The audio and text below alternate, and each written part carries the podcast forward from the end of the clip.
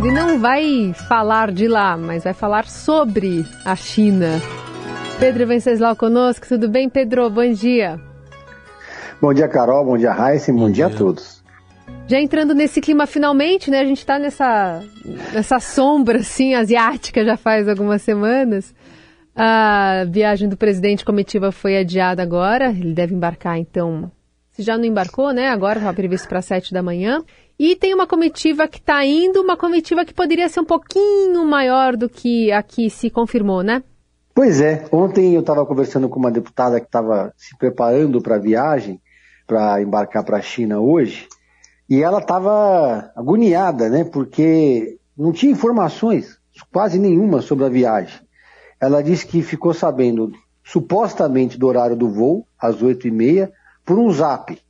Recebeu nenhuma, nenhum cronograma de viagem, nem nada. Porque é o seguinte, vão dois aviões da FAB para a China. Um vai, que é, vamos digamos assim, a tropa de elite, né? Vai o presidente Lula, os seus convidados mais importantes, que vai no, naquele avião presidencial, mais confortável. Depois tem um segundo avião da FAB, é, que vai com os deputados e com o restante da comitiva. Esse segundo voo, que é, o governo fez 40 convites, mas apenas 26 deputados confirmaram, mas os deputados que confirmaram a, a viagem para a China é, não, não receberam uma programação de agenda na China, sequer sabem aonde vai ser a escala. Se a escala vai ser em Londres ou se a escala vai ser nos Emirados Árabes. Eles só sabem que vão ficar três dias na China. A gente tentou lá no Estadão é, perguntar para o Congresso, para a Câmara, como é que é essa agenda dos deputados e ninguém sabia responder direito. Eu, eu, confesso que eu tenho uma certa dificuldade de entender qual a necessidade de levar 26 deputados federais para a China para acompanhar a viagem do presidente. Só se for para fazer claque. É, não sei se, se você levasse um grupo mais reduzido, ligado à Comissão de Relações Exteriores da Câmara, sei lá, faria sentido, né? Mas 26 deputados parece um pouco o avião da alegria, né? E o perfil é bastante diversificado, mas, claro, a maioria de é, deputados mais ligados ao presidente. Tem cinco governadores, todos eles ligados ao presidente, quatro senadores, entre eles o Rodrigo Pacheco, presidente do Senado e o Jacques Wagner, líder do governo. O Arthur Lira preferiu ficar em Brasília. Alguém tem que cuidar da lojinha, né?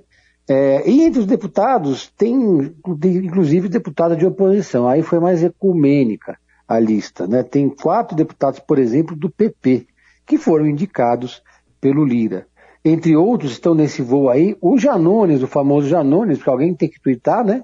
Cumprir esse papel. a Tabata Amaral, do PSB, que foi convidada pelo partido dela, foi uma articulação, né? na verdade os partidos tinham ali uma cota de parlamentares. É, então, imagino que daqui a pouco essa turma deve, se tudo der certo, se o zap que ela recebeu, que essa deputada que eu conversei é, recebeu estiver correto, às oito e meia. Teve um deputado que eu conversei que estava também nessa aflição, e disse que foi ligar lá no palácio, perguntar para as fontes dele, gente, dá mais informação, quem que nós vamos encontrar, o que nós vamos fazer na China? Vamos visitar o muro da China? Vamos, né? É, enfim. E aí responderam para ele, pergunta para a Janja. Aí ele ficou com pulga atrás da orelha, porque parece que a coisa está meio bagunçada. O medo do pessoal é chegar na China e ter que ficar esperando ah, os momentos, porque que o Lula vai ter agenda e que vai ser aberta para, os, para todos, né? Porque nem todas as agendas do presidente Lula vão, vão contar com a presença de todos os parlamentares, né, Raíssa e Carol? Pois é. Bom, fora bater palma para o discurso, não, também realmente não vejo outra, outra função, mas eu estou vendo aqui na agenda, é, a partida é para Lisboa, é, chegada em Lisboa, ah. 19h40 no horário local, é meio da, aqui é, acho que está três horas agora o fuso, por causa do horário de verão lá, então 16h40 aqui no Brasil, e aí 21h40, duas horas de escala em Lisboa e parte para Abu Dhabi. Aí depois é que vai para a China, porque é longo o voo, né, Pedro? Então. Pessoal... É longo, voo de 36 horas. Acho que duas horas dá para comer um bacalhauzinho lá em Portugal. Ah, dá. dá. Para seguir para seguir para Abu Dhabi. E lá em Abu Dhabi, eu acho que o pessoal já está esperto, ninguém vai aceitar nenhum presente Isso, sem é. olhar antes o que, que é, né? É porque é melhor. o que acontecer, né? Vai que tem alguma coisa ali, né? Alguma joia tal, melhor. Melhor não. Deixar para é, passar no free shop, quem quiser comprar alguma coisa. É melhor. Bom, mas ontem foi o, o, dia dos 100 dias, não só do governo Lula, mas também do governo Tarcísio. Você acompanhou aí uh, também essa, um evento né, sobre, que marcou esses 100 dias do governo Tarcísio. O que, que você destaca? Ah, primeiro no governo Lula, né? É, o Lula fez um evento com, com seus ministros, foi curioso, uma longa reunião. E ele adotou né, o, o slogan que era do Temer, Brasil voltou. O Temer deve estar alegre com essa notícia. E aí ele, ele, o Lula fez um discurso em que ele, ele tinha sido aconselhado a não citar o Bolsonaro, a não polemizar e não polarizar com o Bolsonaro. Ele não citou o nome Bolsonaro de fato, mas só falou do ex-presidente. É, falou que o Faci, que o, o ex-presidente, aquele cidadão, como ele se referiu, é, tentou se perpetu, perpetuar o fascismo no poder, Bom, como de hábito, criticou o Banco Central, mais elogiou o Fernando Haddad e fez reclamações pontuais ali, bronca de chefe, principalmente no LUP, por causa das filas na, na Previdência, para quem vai tirar a Previdência, e o Márcio França, por causa de uma empresa que está querendo montar um galpão, uma, uma planta naquele caminho que vai para o aeroporto, isso ia causar um congestionamento enorme. Então foi uma reunião marcada é, por broncas também. O Tarcísio né, também completou os seus 100 anos com uma pesquisa que tem notícias boas e notícias preocupantes. Calma, né? 100 anos A é notícia... muito, 100 anos é muito. que comprou 100 dias, 100 anos falta um pouco ainda. Tá Nem o projeto do Zé Dirceu chegou tão longe, só falou em 12, né? Os 100 dias do Tarcísio, a notícia boa foi que ele teve uma aprovação de 44%, segundo a pesquisa do Datafolha, e a reprovação de 11%, é um número que foi considerado bom. É, teve uma outra boa notícia, é que o paulista gosta de privatização, né?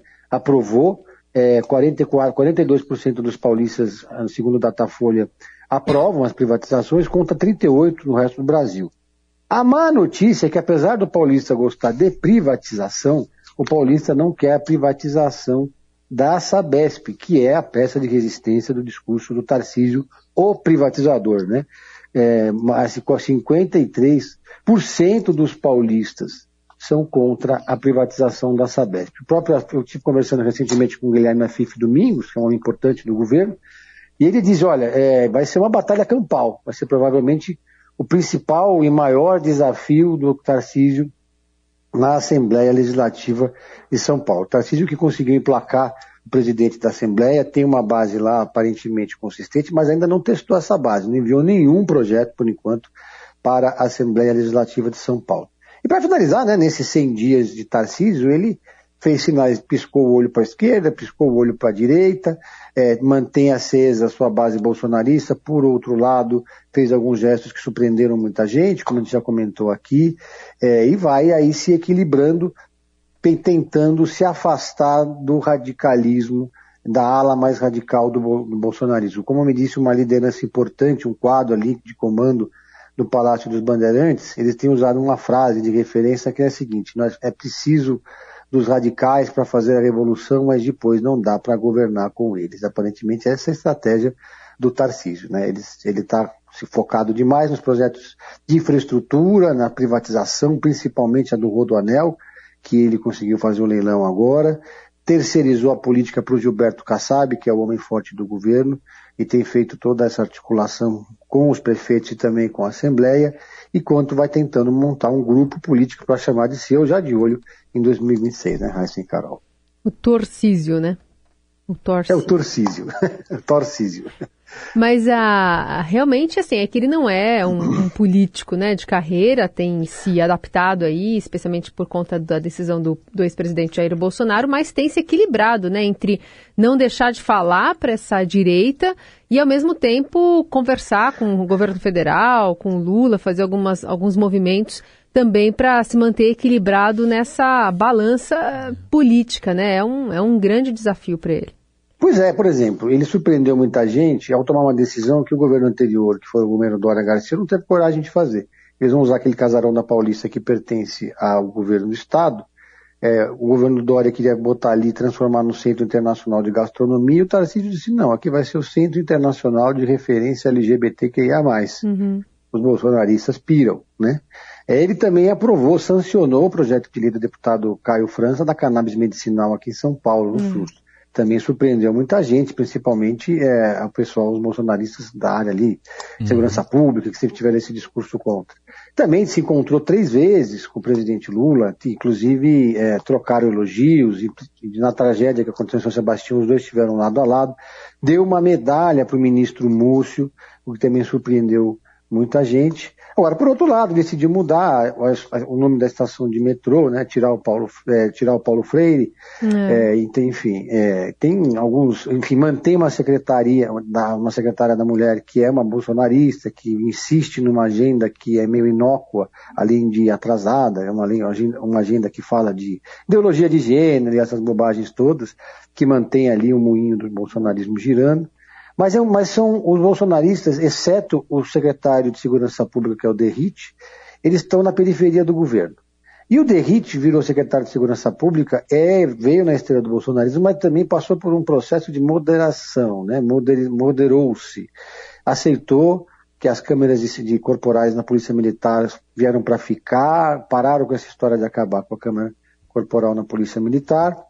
E, bom, e por fim, o, como a gente já comentou aqui, assinou-se finalmente essa semana o contrato é, com a FIP para começar o projeto que em seis meses vai desenhar a mudança do governo para o centro de São Paulo, que vai durar mais de quatro anos, mas já vai começar a acontecer. Algumas secretarias podem ir ainda nesse mandato do Tarcísio ali para a região da Princesa Isabel. Ele falou que também quer receber o presidente, o ex-presidente Bolsonaro, né, no Palácio? Ah, ele quer, ele nas entrevistas que tem dado, faz elogios ao é. Bolsonaro. Ele, ele, não se afastou do Bolsonaro e do bolsonarismo a esse ponto, né? Porque ele, a, a expectativa em torno dele é que ele vire o sucessor do Bolsonaro e o representante do bolsonarismo sem o Bolsonaro, porque ninguém acredita que o Bolsonaro vai estar elegível em 2026. Hum. Mas o Tarcísio não tem pressa, ele é jovem, tem, tem um, um bastante dinheiro em caixa para cumprir esse governo de quatro anos, depois ele pode perfeitamente lutar pela reeleição em 2026 e vir ali em 2030 como candidato natural à presidência. Mas ele é sempre citado como sucessor, né? Quando falam nos nomes do bolsonarismo, sem dúvida o que mais, o que mais aparece bem posicionado é o Tarcísio, que é mais moderado, parece mais, mais assim, tá, tá levando uma gestão é, bem aqui em São Paulo nos primeiros 100 dias e conseguiria furar a bolha tem, aparece o Zema, mas não tão bem posicionado assim quanto, quanto o Tarcísio. Né? Hum. Muito bem. Pedro Venceslau conosco mais um dia. Pedro, obrigada. Boa terça para você. Saudações a todos.